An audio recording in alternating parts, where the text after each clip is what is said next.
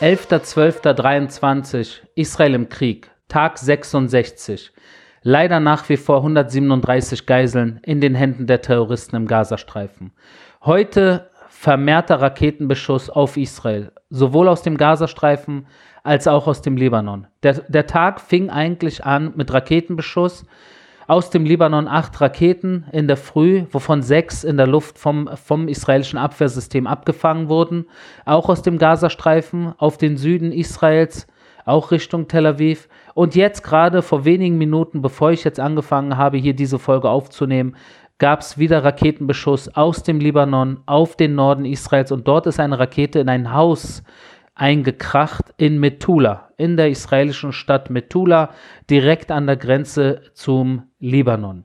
Das ist die Situation unfassbar, dass nach neuneinhalb Wochen Krieg die Terroristen sowohl im Libanon als auch im Gazastreifen nach wie vor Raketen auf Israel abfeuern und das täglich und das Dutzende Raketen.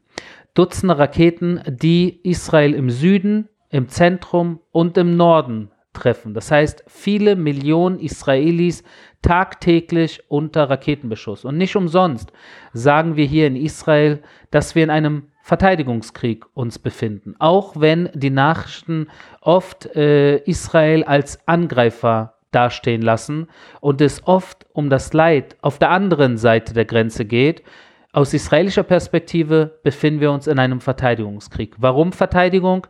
Weil zum einen natürlich, äh, und das sind zwei Punkte, die ich jetzt in diesen letzten eineinhalb Minuten schon erwähnt habe, und das sind die zwei zentralen Punkte.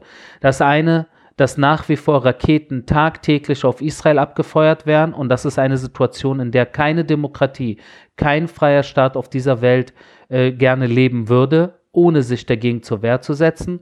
Und das Zweite ist natürlich, dass nach wie vor 137 Menschen, israelische Staatsbürger und Staatsbürgerinnen, sich nicht weit von der Grenze zu Israel in den Händen der Terroristen und irgendwelchen Terrortunneln befinden und dort gefangen gehalten werden. Wir sind natürlich ins Operative äh, eingegangen im Einsatz, weil, äh, sagt man doch immer wieder gerne, äh, Angriff ist die beste Verteidigung. Und im Angriff äh, stellen wir fest, dass immer mehr Moscheen, Krankenhäusern und Schulen von den Terroristen insbesondere ausgenutzt werden und missbraucht werden für ihre Operationen. Das ist natürlich kein Zufall, äh, das machen die mit voller Absicht und so sind wir heute in einer Moschee in Jabalia im Norden des Gazastreifens auf Räumlichkeiten gestoßen, wo äh, die Terroristen äh, ausgebildet wurden, äh, wie man RPGs äh, betätigt. Und in einer Schule äh, im Süden äh, des Gazastreifens, aus dieser Schule wurde auf Soldaten geschossen, wo das Bataillon 8111 erstmal die Situation unter Kontrolle bekommen müsste.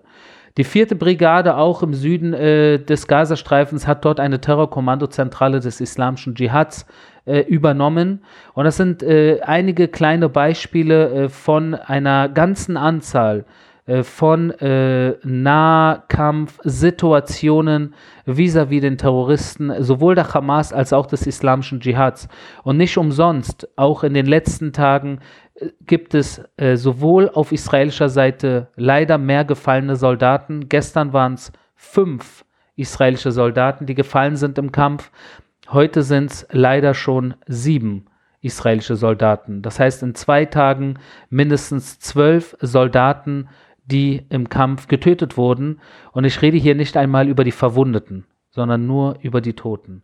Andererseits jedoch, wenn man sich die Gegenseite anguckt, haben wir immer mehr Terroristen, äh, die wir natürlich außer Gefecht setzen. Äh, die Zahl von Terroristen, die wir äh, in den letzten äh, neun Wochen getroffen haben, äh, bezieht sich, ist ungefähr 7000. Also wir gehen von ungefähr 7000 Terroristen aus, äh, die wir im Kampf außer Gefecht gesetzt haben. Äh, und äh, wir haben in den letzten, allein in der letzten Woche, circa 140 Terroristen de, der Hamas und des islamischen Dschihads allein gefangen genommen. Von Anfang der Boden, äh, des Bodeneinsatzes äh, vor vielen Wochen, mittlerweile Ende November, äh, Verzeihung, Ende Oktober bis jetzt, also ungefähr sechs, sieben Wochen, haben wir ungefähr 500 Terroristen, sowohl der Hamas als auch des islamischen Dschihads, gefangen genommen. Und das sind hunderte von Terroristen, die natürlich verhört werden, äh, die uns natürlich auch äh, Informationen liefern, äh, sowohl zur Terrorinfrastruktur äh, im Gazastreifen als auch äh, zu, der, äh, zu den Terroristen selbst, das heißt Brigadekommandanten, Bataillonskommandanten und natürlich die Terrorchefs selbst, aber auch, äh, und das ist die große Hoffnung natürlich, immer wieder äh, zu der äh, Situation der Geiseln im Gazastreifen. Ich habe heute jetzt vor kurzem auf Facebook, Instagram und Twitter beziehungsweise X ein kurzes Video raufgestellt, äh, wo man sieht, wie die Hamas, äh, wie vier Hamas-Terroristen einen Lastwagen äh, übernehmen, unter ihre Kontrolle nehmen, also auf dem Lastwagen mitfahren, mit äh, gezogenem, äh, mit, äh, mit, mit Gewehr in der Hand und bereit zum Schießen. und diese, dieser Lastwagen ist aus Rafiach an der Grenze zu Ägypten mit humanitärer Hilfe in den Gazastreifen reingefahren, so wie jeden Tag hunderte Lastwagen reinfahren mit humanitärer Hilfe, nach wie vor in erster Linie Medizin, Nahrung und Wasser. Und man sieht, wie diese äh, Terroristen sich diesen Lastwagen krallen und sich daran bereichern werden. Das heißt, Teil der humanitären Hilfe gelangt am Ende nicht in die Hände der Zivilisten, sondern, und das sehen wir die letzten Tage immer wieder, davon gibt es jetzt mehrere Aufnahmen schon, äh, wie die Hamas-Leute sich die humanitäre Hilfe teilweise mit Gewalt von den Zivilisten schnappen. Und dort teilweise sogar auf Zivilisten, auf palästinensische Zivilisten äh, äh, mit dem Schlagstock oder mit dem Gewehr einschlagen, äh, um sich äh, die äh, humanitäre Hilfe wie gesagt, äh, für sich selbst zu beanspruchen. Und das ist natürlich auch eine Situation, wo man äh, aus israelischer Sicht auch wieder in so eine Art Dilemmasituation hineingeraten könnte, wenn man im Gefühl hat, dass das, was man reinlässt, um den Zivilisten zu helfen, am Ende größtenteils oder teilweise abgezeigt wird und im Endeffekt den Terroristen in die Hände gerät. Und das heißt, dass die Terroristen somit eigentlich von uns durchgefüttert werden. Und teilweise, wenn wir Treib Treibstoff reinlassen, dass sie teilweise von uns sogar unterstützt werden, um dort ihre Raketenabschussrampen weiterhin bedienen zu können und in ihren Terrortunneln äh, nach wie vor äh, Beleuchtung und äh, Ventilationssysteme äh, äh, in, intakt äh, zu, äh, also benutzen zu können, ja, weil ohne Treibstoff äh, kann man im Tunnel weder äh, Ventilation noch Licht haben.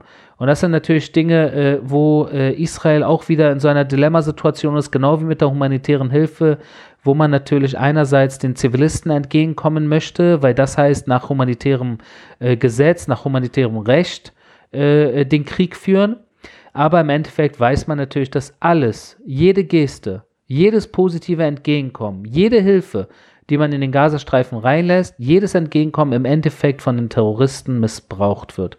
Und das ist die Situation und der sind wir uns bewusst. Doch es führt leider kein, kein Weg dran vorbei, weil wir natürlich in diesem Fall immer wieder unterscheiden müssen zwischen Zivilisten und Terroristen, wobei diese Unterscheidung nicht immer ganz einfach ist. Jedoch ist das der Fall, dass wir das müssen, damit wir natürlich auch äh, besonders unter unseren Partnern äh, im Westen, in Amerika und in Europa dort auch weiterhin äh, klare Unterstützung und Solidarität genießen können, um diesen Kampf, um diesen Krieg gegen die Terroristen, nicht gegen die Zivilisten, sondern ausschließlich gegen die Terroristen diesmal richtig äh, zu machen und zu Ende zu bringen. Es gibt äh, ein Gespräch, äh, was äh, die Staaten führen, äh, allen voran natürlich Israel, äh, Ägypten, Katar, die USA und andere, äh, um eine erneute Feuerpause herbeizubringen. Diese Feuerpause natürlich wird nur stattfinden, wenn es dazu kommen sollte, dass die Hamas eine Geiselfreilassung, einer Geiselfreilassung zustimmt. Ohne Geiselfreilassung gibt es keine Feuerpause. Und diese Feuerpause kann man nur äh, ähm, in die Wege leiten aus israelischer Sicht, wenn man den militärischen Druck erhöht, um die Hamas in die Knie zu zwingen, um sie zu Zugeständnissen zu zwingen.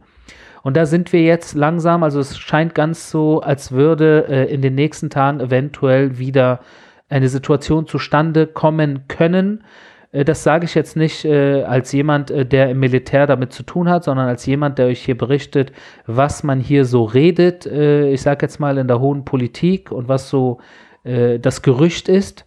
Und wir müssen die nächsten Tage abwarten, ob äh, daraus was wird. Und wir hoffentlich dann, falls es äh, soweit kommen sollte, dass hoffentlich dann wieder Dutzende Geiseln, äh, natürlich zu einem Preis, aber Dutzende Geiseln äh, auf freien Fuß gelassen werden. Allen voran natürlich in erster Linie die 17 Frauen und Kinder, aber wie gesagt auch 100, über 100 Männer, äh, die wir natürlich auch wieder zurück äh, in Israel äh, bei ihren Liebsten haben wollen.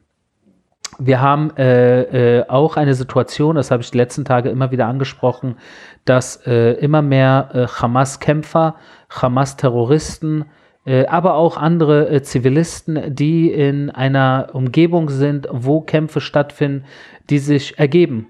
teilweise freiwillig und das sind mittlerweile Hunderte äh, die dann natürlich, und davon äh, gibt es mehrere Fotos mittlerweile, ich selber habe einige davon äh, äh, gepostet und getwittert die Tage, wo man sehr viele äh, Männer sieht, palästinensische Männer, äh, die teilweise nur mit Unterwäsche, manchmal nur mit Unterhose, manchmal mit Unterhose und Unterhemd, äh, teilweise stehen, teilweise knien, teilweise sitzen, äh, in Gefangenschaft geraten sind de des israelischen Militärs und darauf natürlich dann äh, auch die Frage gestellt wurde von sehr vielen empörten Zuschauern, äh, was das denn jetzt äh, solle, warum man die Menschen denn jetzt entwürdigen würde. Naja, das hat zum einen damit zu tun, dass diese Menschen, äh, das sind ja nur Männer, da sind keine Frauen und Kinder dabei, sondern Männer, die in einer Kampfzone äh, gefangen genommen wurden, beziehungsweise sich dort ergeben haben.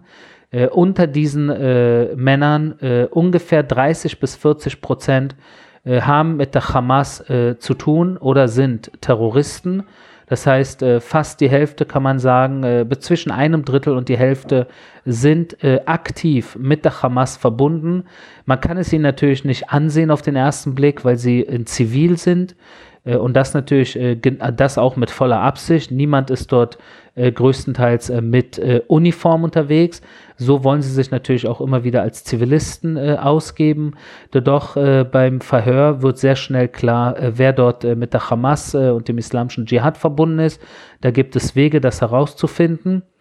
Und hinzu kommt natürlich, äh, dass äh, diese Männer dann äh, teilweise sogar auch äh, die, die in den letzten Tagen gefangen genommen wurden, beziehungsweise sich ergeben haben, dass sie am Massaker sogar vom 7. Oktober beteiligt waren. Und davon äh, nehmen wir in den letzten Tagen immer mehr äh, Terroristen fest. Und das wird auch so die nächsten Tage gehen. Mich hat ein wenig irritiert, wie die Süddeutsche Zeitung äh, heute oder gestern war es, äh, äh, geschrieben hat, äh, warum, äh, was denn jetzt diese Entwürdigung äh, dieser Männer, was das denn solle.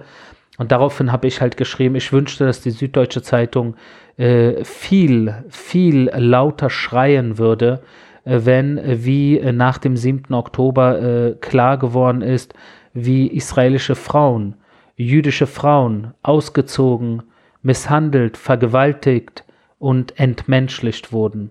Genau von diesen palästinensischen Männern, damit meine ich nicht genau diese Männer auf dem Bild, aber von palästinensischen Männern, die nach Israel eingedrungen sind und mit Dutzenden Frauen gemacht haben, was sie wollten. Äh, und da, da sollte der Aufschrei sein. Genau dort. Doch da war er nicht. Nicht nur bei der Süddeutschen, sondern allgemein, auch in der UN und in vielen anderen äh, Institutionen, auch vielen Frauenorganisationen und allen möglichen Frauen, die auf Hardcore-Feministinnen tun, da war es plötzlich richtig ruhig. Bis jetzt ist es bei einigen von ihnen richtig, richtig ruhig. Da kriegt man natürlich das Gefühl, dass Frauen sind Frauen und da sollte man sich für einsetzen, doch jüdische Frauen sind eventuell andere Frauen. Das sind keine Frauen, die sind in erster Linie Jüdinnen. Und deswegen zählen sie wahrscheinlich nicht unter dem Rest der Frauen. Das ist zumindest der Eindruck und das ist mittlerweile wirklich erbärmlich, wie all diese internationalen Organisationen und Verbände und Institutionen, wie sie in diesem Fall richtig heftig versagt haben und enttäuscht haben. Das zeigt ein wenig auch wieder, und das nicht zum ersten Mal, nicht zum zweiten, nicht zum dritten Mal, äh, diese Art äh, Doppelmoral und doppelte Standarte, wenn es um Israel geht, wenn es um die Juden geht. Und wie gesagt, ihr merkt es, es kommt leider nicht nur von einem Haufen radikalisierter junger Araber, die auf Berliner Straße Süßigkeiten verteilen, wenn Juden abgeschlachtet werden. Nein, ganz und gar nicht. Das Problem geht viel tiefer viel, viel tiefer. Wir haben jetzt eine Situation, äh, wo wir im Endeffekt äh, an einem Punkt angelangt sind, die letzten äh, Tage, dass wir den Druck erhöht haben. Es zeigt, dass Menschen auf der anderen Seite, Terroristen auf der anderen Seite, sich einerseits ergeben, andererseits auf unserer Seite auch mehr Soldaten im Kampf ihr Leben verlieren.